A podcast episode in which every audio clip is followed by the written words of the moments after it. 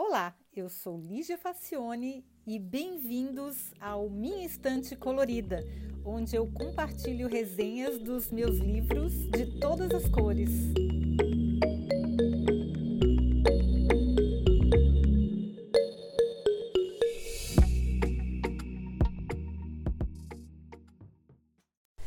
Pois é, esse meu blog ele é cheio de surpresinhas que nem eu mesma me lembrava, porque ele, é, ele existe desde 2007, então, gente, são muitos e muitos anos, mais de 15 anos produzindo conteúdo. E eu acabei de ver que eu não tinha feito ainda o podcast, o episódio referente ao livro A Lógica do Consumo: Verdades e Mentiras sobre o que Compramos. Eu fiquei encantada e assustada na época que eu li, perplexa, curiosa e cheia de palavras. E achei pena que a versão brasileira não conseguiu achar nada equivalente para traduzir a grande sacada que é biology no título original, original. By, do verbo comprar em inglês, biology, que a gente confunde um pouco com biologia, mas é biology no sentido de ciência das compras. Pena que em português não tinha como traduzir isso, eles traduziram como a lógica do consumo. Então perdeu um pouquinho a, a graça do título, mas pelo menos a gente consegue ter acesso ao conteúdo, né? Então, vamos lá. O volume é um clássico, tá, gente? Isso aí todo mundo que estuda marketing design ou que é interessado em vendas ou quer saber seus direitos como consumidor, como é que as coisas funcionam por trás dos panos, deveria ler mesmo que só por curiosidade. Então, ele foi escrito pelo consultor dinamarquês especializado em global branding, que é o Martin Lindstrom e deveria ser leitura obrigatória para todo mundo que trabalha com marketing design ou propaganda até UX design, todas as áreas do design, todas as áreas do marketing, branding e etc. É, o Martin Lindstrom também escreveu Brand Sense, que eu tenho resenhado aqui, vou deixar o link na descrição do episódio, que é o outro livro dele, excelente, muito bom. Mas o sujeito conseguiu parceiros suficientes para organizar o maior estudo até então feito sobre neuromarketing, ou seja, ele deu um jeito de escarafunchar o nosso cérebro para descobrir como é que nós tomamos as decisões de compra. E olha, esse livro tem mais de.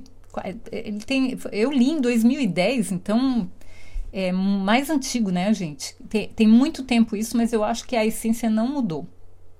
Na real, cada capítulo mereceria uma resenha, mas um dos que mais me deixou perplexa foi o que fala da propaganda subliminar, o Lindstrom conta que o termo foi cunhado em 1957 pelo pesquisador de mercado James Vickery, ou Vickery, com a lendária inserção de quadros incitando o consumo de pipoca e Coca-Cola no meio de um filme, de maneira que só o subconsciente das pessoas conseguisse reconhecer as mensagens. É, essa propaganda subliminar que é foi um experimento bem famoso, o que acontece? No cinema, é, são passadas sequências de quadros muito rapidamente e a gente não percebe que são quadros separados, como eles passam muito rápido, pelo menos no método anterior, né, o, convencional de filme mesmo, a gente, é, a impressão é que, que as pessoas estão se movimentando, mas são quadro a quadro e que a gente vai passando em sequência numa velocidade que as pessoas não percebam. O que que esse pesquisador fez? Ele lá no meio dos quadros de algum, alguém comendo, alguém fazendo algum um pedaço do filme, ele colocou um quadro com uma propaganda de Coca-Cola ou de pipoca. E aí as pessoas, como passa muito rápido, as pessoas conscientemente elas não têm, elas não têm consciência de que tem uma propaganda lá no meio, porque o cérebro não consegue registrar, é muito rápido. Aí, esse pesquisador saiu divulgando que as vendas tinham aumentado consideravelmente depois dessa experiência e por causa dela. Mas ciência é uma coisa maravilhosa, né, gente? Porque a gente nunca acredita nas pessoas, a gente tem que acreditar nas evidências, a gente sempre tem que duvidar quando a gente fala de ciência. E aí o que aconteceu em 1962, quando o experimento foi refeito e não se conseguiu os mesmos resultados, o próprio assumiu em uma entrevista que tudo não passava de uma invenção, inclusive os números referentes ao aumento de vendas. É, gente, coisa feia, né? Mas está cheio de, de pesquisa em ciência que acontece assim, por isso que tem que ter a revisão pelos pares, por isso que tem que ser publicado, por isso que as pessoas têm que duvidar e fazer o experimento de novo para ver se tem os mesmos resultados, justamente para a gente separar o joio do trigo. E aí, o que, que aconteceu nesse caso? A Associação Psicológica Americana decretou que a propaganda subliminar não funcionava tão bem como a tradicional. Na verdade, de fato, as pessoas nem perceberam aquele quadro e eles não fizeram nenhum efeito. O cérebro simplesmente não registrou, nem consciente nem inconscientemente.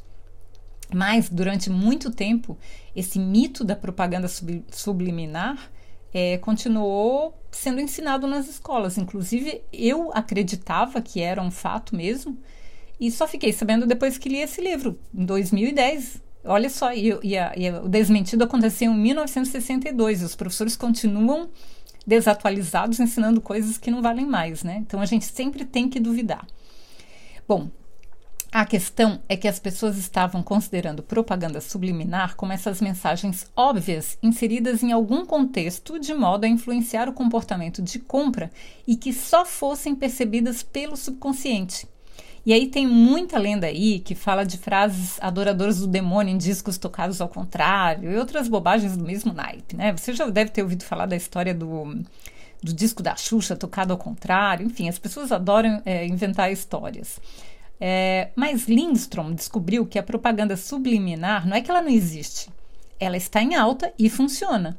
Só que não daquele jeito que aquele pesquisador lá apresentou.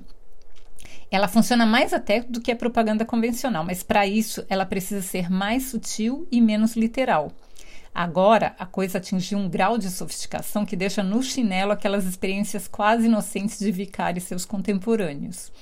Martin descreve uma pesquisa realizada em 2005 na Universidade da Pensilvânia, onde se descobriu que o cérebro humano é capaz de recuperar imagens antes que elas sejam registradas no nível consciente.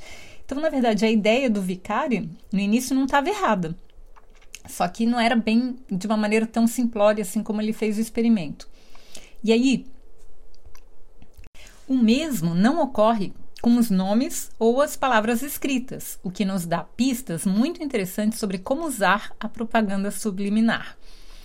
Numa experiência integrante do projeto que motivou o livro, Lindstrom reuniu fumantes voluntários e mostrou cenários com cowboys, pores do sol alaranjados, montanhas, cavalos e jipes em estradas de terra. Depois mostrou os bastidores do, da, do circo da Fórmula 1 com as suas Ferraris e macacões vermelhos em algumas das sessões, nenhuma marca ou nome foi mostrado, apenas os cenários. Em outras, as propagandas dos cigarros, suas marcas gráficas e embalagens eram explícitas. Os fumantes foram submetidos a essas imagens em várias visitas ao laboratório de ressonância magnética. E o que, que se queria medir? Que partes do cérebro se acendiam quando os voluntários assistiam um filme. Pois bem, a parte previsível foi que, é, quando eles viam as embalagens dos cigarros, as áreas relacionadas à recompensa, ao desejo e à dependência mostraram uma relação, uma reação pronunciada. A parte imprevisível, mas nem tanto, né? Foi que quando submetidas apenas aos cenários de cowboys e Fórmula 1, as mesmas partes se manifestaram com muito mais intensidade do que os, se os voluntários estivessem vendo um pacote de cigarros Marlboro, então, as imagens associadas desencadearam muito mais desejo nos participantes do que quando eles olhavam a marca ou o maço de cigarros. O resultado se repetiu para a marca Camel, dessa vez com imagens desérticas povoadas de camelos e motos. Em resumo, tudo que essas paisagens e cenários significavam subliminarmente, que é a masculinidade, sexo, poder, velocidade, foram imediata e automaticamente transformadas na representação da marca. Aqui convém lembrar como muita gente comentou na época no meu blog, que ela essa mensagem subliminar, ela só é subliminar agora depois que ela de tanto fazer propaganda usando esses elementos, as pessoas associaram aquela marca com aquele cenário.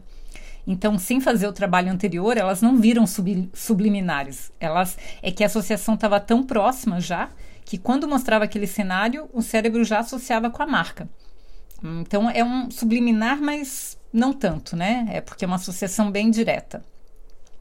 E aí, essa propaganda subliminar funciona tão bem porque, quando as imagens não mostravam nenhuma marca gráfica ou embalagens visíveis, os fumantes não sabiam conscientemente que estavam vendo uma imagem publicitária e, por isso, abaixavam a guarda.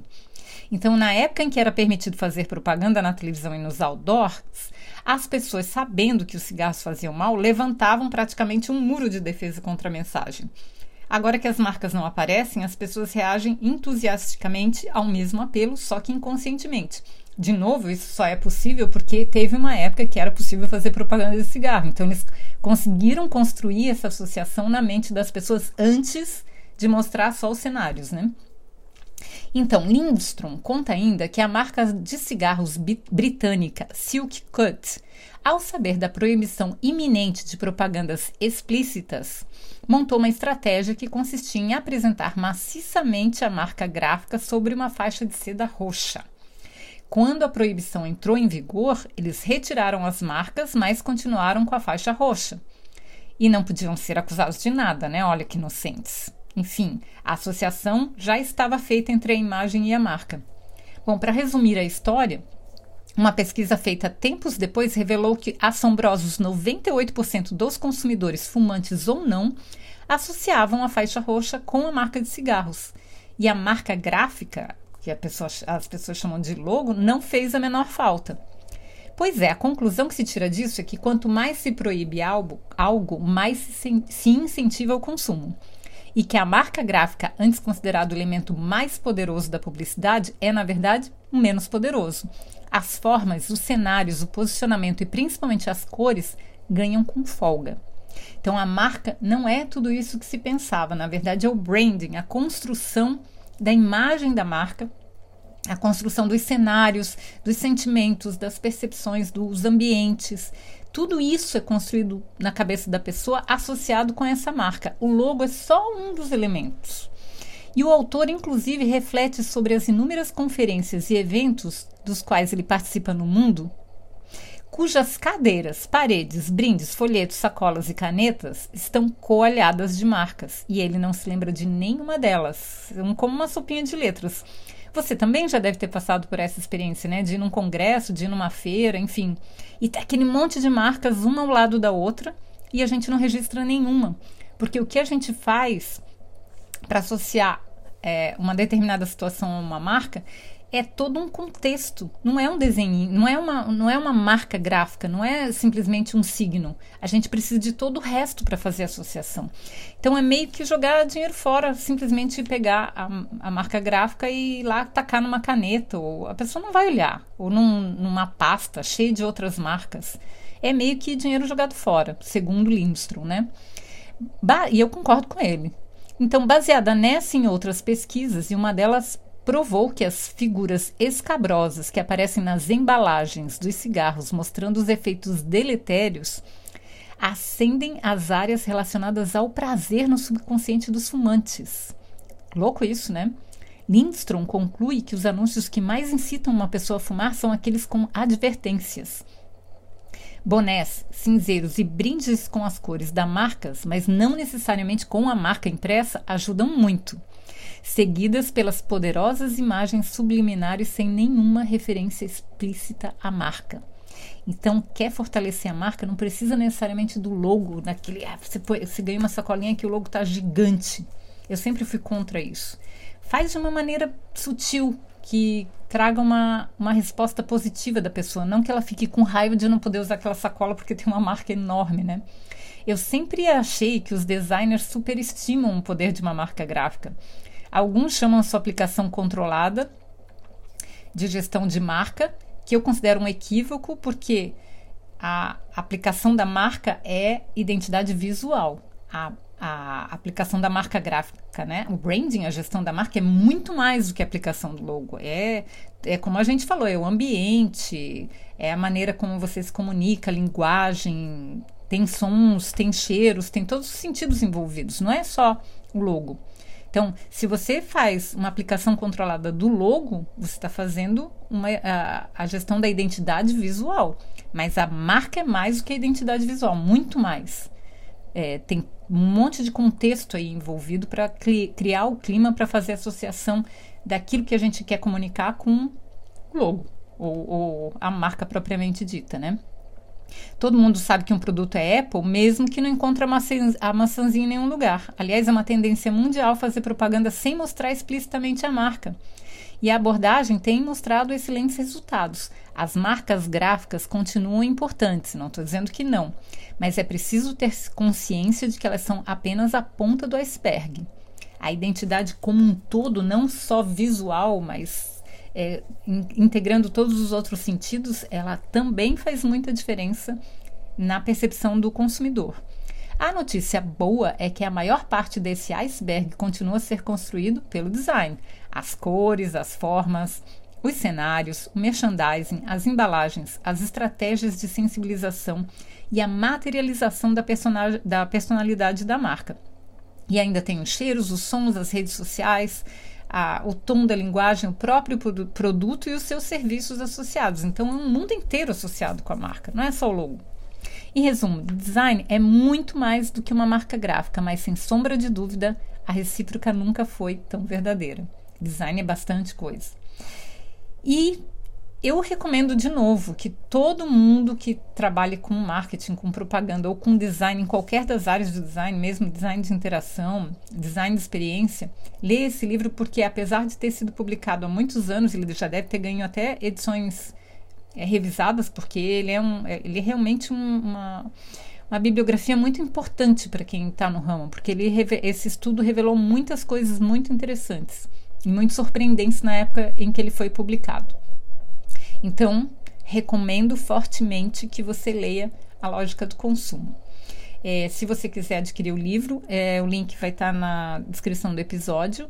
O link para a resenha escrita também está na descrição do episódio e o livro, o link para a resenha do livro Sense Brains também vai estar tá na, na descrição do episódio, tá? Então vai estar tá cheio de links essa descrição desse episódio. Então, lembrando que sempre você tem a resenha escrita, se você prefere ler, como eu, e você tem é, acesso também, apesar de o podcast estar disponível em todas as redes sociais, todos os agregadores de podcasts, você também tem acesso ao site minstantecolorida.com, onde tem todos os episódios lá, classificados por temas, classificados por autor, que você pode procurar e achar as coisas com mais facilidade do que nos agregadores. E lá também você pode deixar comentários e sugestões, além de comprar o livro. Tá bom? Espero que vocês tenham gostado e até o próximo episódio. Tchau!